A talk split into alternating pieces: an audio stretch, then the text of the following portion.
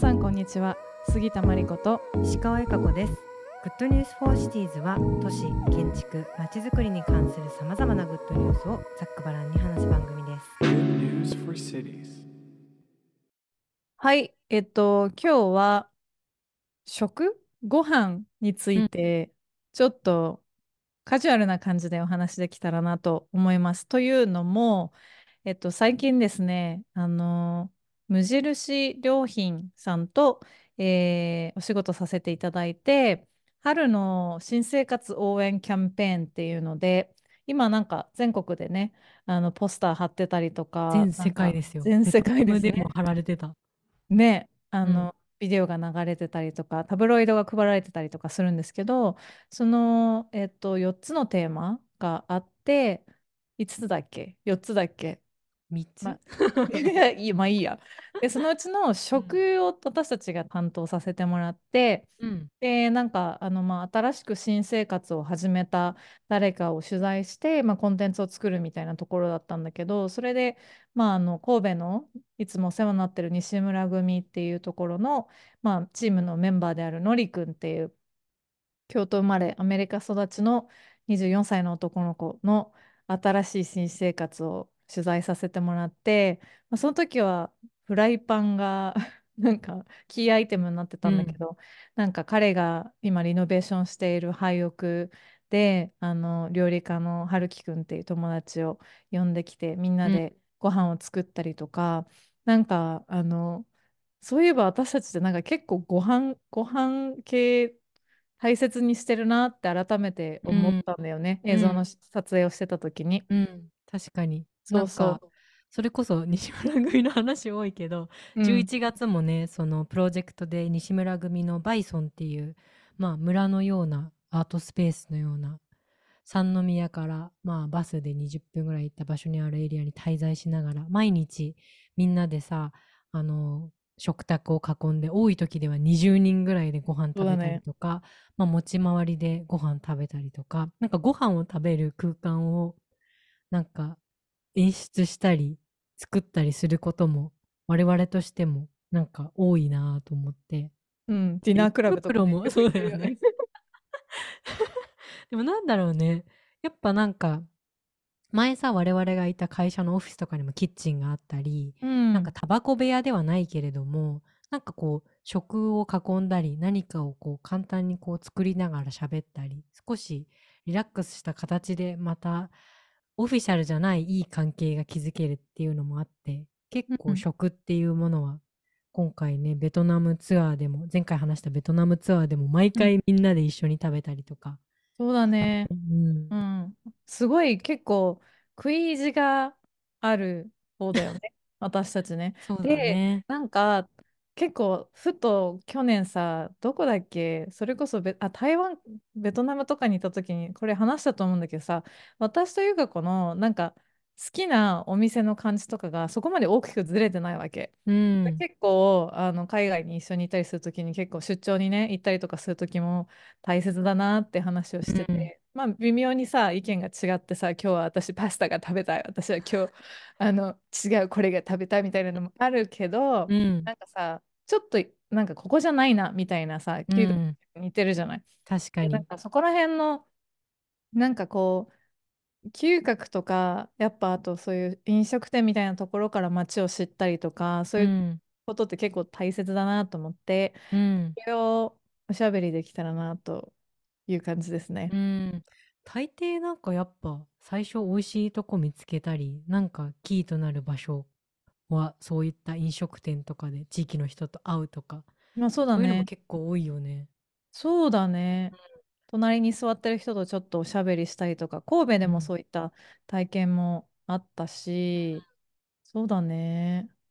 なんかちょっとその見つけたエピソードとかを振り返っていくとそはいれこそ永田はさそれこそ最初かな次の日の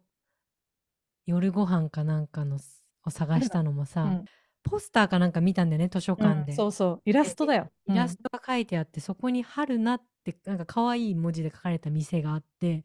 え、なんだこれ、長田の絵が描かれてるけど良さそうだって言って探したら、結構地域でも通が行く有名な、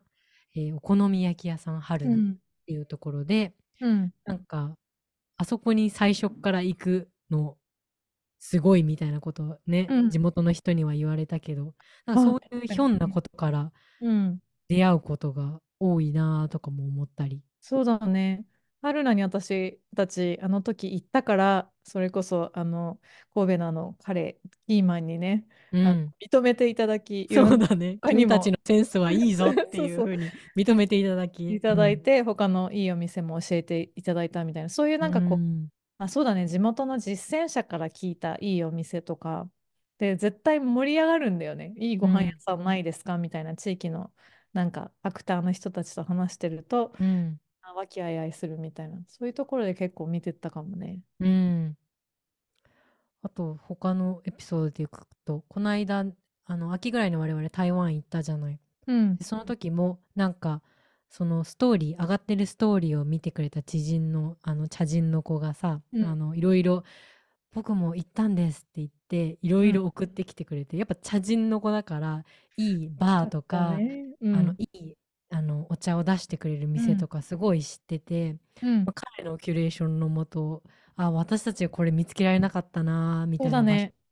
あの、情報交換できたり、なんか、そういうひょんなことから情報をゲットしたりして、出会ってくっていうのも結構多いなと。うん、そうだよね。あの、べったらくんに教えてもらったあのバうんー最高だったよね。うん。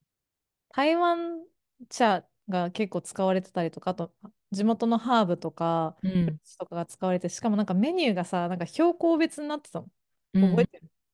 めっちゃ良かったよね。めちゃくちゃ良かった。なんかベトナムでカクテルもすごい工夫されてたよね。なんかそのね。台湾のその原住民がよく使ってたスパイスをエッセンスこうす入れてるものだったりとか、うん。私でもこのロンガンのスパイシーウイスキーカクテルがめちゃめちゃ美味しかっ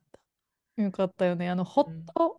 ティーカクテル系、うんめっちゃ。良かった。うん。台湾、そういう意味でも、台湾のエピソードはやったけど、うんめっちゃ食べまくり、飲みまくりしてたね。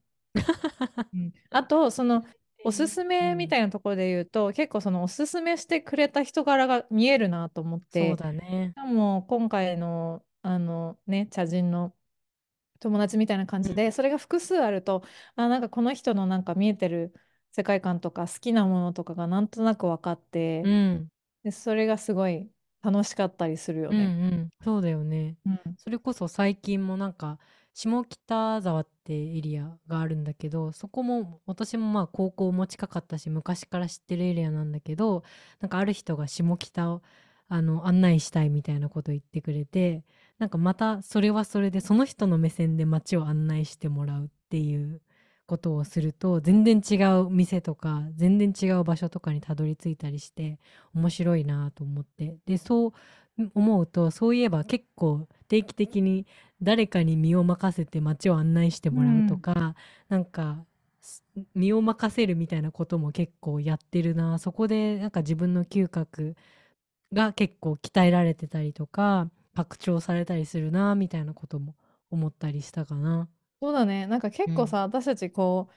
う、じ自我も強いしさ、なんかうん。街をどちらかというと案内する側だからさ、自分たちの好きなところに連れてくみたいなこと多いけど、結構なんかもう身を任せて、その人についていくみたいなことの喜びみたいなのは最近すごい感じるなとう思う。ん、え、下北の、下北の美味しいご飯どころあんまり知らないな。うん、でもそこは結構メインはそういうミュージックバーとか音楽のスポットを巡るテーマああー、だった下北っ。ぽいね。うん、でも今の下北沢っていうエリアがあるんですがって、なんか銀座っていうエリアがあるんですがみたいな。多分知らないリスナーさんいない。ああ、下北とか。銀座もそうだよね。うちらさ、銀座あのソニーさんと今一緒にシリーズでやうん。らせてもらってるけど、もうもはや次何食べようかなみたいな感じで本当さ、にね、ルンルマンしていジでってるよね、食べたい銀ところたくさんある。この前あの、ー魅力的だね、銀座。そうだね、青汁専門店行きましたね。うん。うん。それもこれからちょっとね、公開になるので楽しみにっていう感じなそうなんんですけど、ですよ。もうなんかやっぱ安くて美味しいものからちゃんとお金使ってうん。ちゃんとしたクオリティのものうん。から、銀座はやっぱ結構これは深掘りがいがあるぞあるぞっていう感じがするよね。うん、銀座ハマり、ハマってます。うん。だからそういう意味でなんか私結構好きなところとか住んでみたい場所、住めるなっていう場所にすごい食が関わってるなって改めて思って、うん。で、なんかアムステルダムに住んでた時さ、外食マジでまずかったし高かったけど、うんでも食材はすごいあったりとか、日本以上に、えっと、他のアジアの食材みたいなものが身近にあったじゃない。うんなんかそうだいね。わゆるこう、チャイニーズグローサリーストアみたいなのめっちゃたくさんあったりとか、そういう食体験みたいなのすごいいいなと思いましたね。だってオランダ行ってた時さ、めっちゃさ、毎日さ、YouTube でレシピ見つけてきてさ、そうだよ。多分毎日違うメニュー作ってたしかもさ、コロナの時期だったしさ、うん、フォー確かシティに。ーズのね、立ち上げの時期だったからさ、そんなうんむちゃくちゃさ、あの仕事が入ってたわけでもなくてそうねさ、うんいい時期だったよ。いまだにに最近忙しすぎて心がすさんだりとか、食生活が乱れた時に、あの、あの時のことをたまに。美味しかった。はい本。当に。あとは？あとな、なんだっけ、罠、罠の話あしてましたそう、ね。これは直近なんか記憶に残る食体験は何だろうね、みたいな話をね、さっきしてて。うん。先週から先々週ぐらいに、あ、あの、長野の上田市に、あの、その知り合いの知り合いが始めた、えっと、ワナブラザーズっていう活動があって、まあ、要は、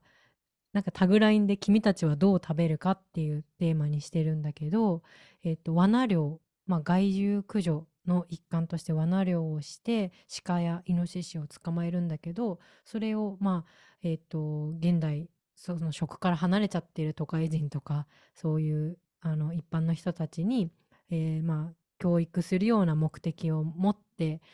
えーどういった環境で獣たちが生きてどうやって罠を仕掛けそれをどうさばきどう食べるかみたいなとこまで一貫して体験できるような宿泊プログラムだったんだよね。で、うん。まだ彼らも始めたばっかみたいなんだけど本当すごく素晴らしいプログラムで2日間だったんだけどまずは最初に鹿のご飯を食べさせてもらった後に山に行って今彼らがいる環境ってどういう環境になってるのかっていうのを考え、その後、えー自分たちが罠を仕掛けるってどういうことなのかっていうことで実際に今回は罠も仕掛けさせてもらってでそうそれで帰ってきたんだけどみ数日後私が仕掛けた罠に引っかかってうん。鹿がで異例のスピードだったみたいで私もちょっと動揺し、うん。で引っかかったのがちょうどメスでうん。中に赤ちゃんがいたあー。鹿だったんだよね。であこれは絶対全部彼女が解体されるとこまで見たいと思って映像を全部撮ってもらってその亡くなるとこから、まあ、解体されるとこまで見させてもらって、うん。まあ、現場には立ち会えなかったんだけど改めてなんかなんていうんだろうこうスーパーに並ぶさ綺麗なお肉を見てるけれどね。その最初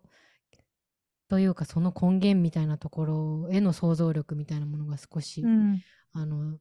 経験できた体験だなと。でちょうどそんなことを言ってるうちに数日前そのね我々のポッドキャストにも出てもらったスローフードのあの、うん。テーマで、うんうん。えー出てもらった建築の正田さんの出版イベントにも呼んでもらってまさにその食を取り巻く建築風景とかあのランドスケープみたいうなん。話を考える数週間でした。うん、めっちゃいいようんね。それこそあの私たちがいつも仲良くさせてもらってるあのさとこね、さとこもそういうこう食から街を見るリサーチをするみたいなところで、うんベトナムに一緒に行った時もなんかビルのい一番上から下まで一人で片っ端から飲んで入るみたいなことをしながら、街の情報をリサーチしたりとかしてたけど、うん。そういう食から読み解くこう街風景とかその場所のカルチャーみたいなのってすごい大切だなと思ってやっぱだからそういう街づくりとかさ、私たちもすごいこう地方とかいろんな街にこう出張でねあの呼ばれて行ったりとかうん遠くで行ったりとかしてるけど、その度にやっぱあのちゃんと地元の美味しいものをディス、うん時間をかけてディスカバーしてうん。かけてあのリスペクトを払って食べに行くみたいなのって、うんそういうところにあるんじゃないかなと思って、うん。確かに土地の味を知るみたいなね。そうだね、うん。そうなんですよ。だから Google マップのピンがすごいことにどんどんなっていくんだけどそう。確かに。そうなんですよなので、そう、あと、京都に私今住んでるんだけど、うん。京都のピンもすごい溜まってきて、このうん。前クラファンをして、そうんうん。の京都のピンをリターンの一つにしたんだけおど、ーそれがすごい人気で、うん。みんなに惜しげなく私のおすすめのスポットを教えようと思うんだけど、この前知り合った同年代の建築家の男の子が同じぐらいの量のピンがあるのに、全然かぶってないみたいなことがあっえーて、すごいそれは同じ量なんだよ。え京都なの？それも京都。えー東京とかだったら分かるかもしれないけどさ、うん京都でそんな大きくない町で。だからやっぱその人柄とか嗅覚とかがそこには、あの現れているしなんか面白いトピックだなと改めて思うのでぜひみんなでご飯また食べましょうっていうのと 無印にぜひ足を運んでください。そうだね。なんか発見したら教えてほしいな、結構いろんなとこから見ました、ね。みたいな感じで、ね。まさかベトナムから速報が来るとは思そうわずだよね。そう、あの、タブライドブライドの裏表紙が私たちが担当したのりくんのうん。写真彼が目玉焼きになんだっけ目玉焼きトーストみたいなのかぶりついてる写真、ゆか子が「君は食べないで!」今みたいな感じで、ね、君は食べない。でそう ディレクションした、はい、瞬間ですが、うん。まあでも彼のエピソードもねこう廃屋をもらって新しいスタート、家を作るところから始めるっていう面白いエピソードなので、それもぜひ読んでみてうんください。はい。はい、という感じでじゃあ今日も美味しいものを今から作ろうと思います、うん、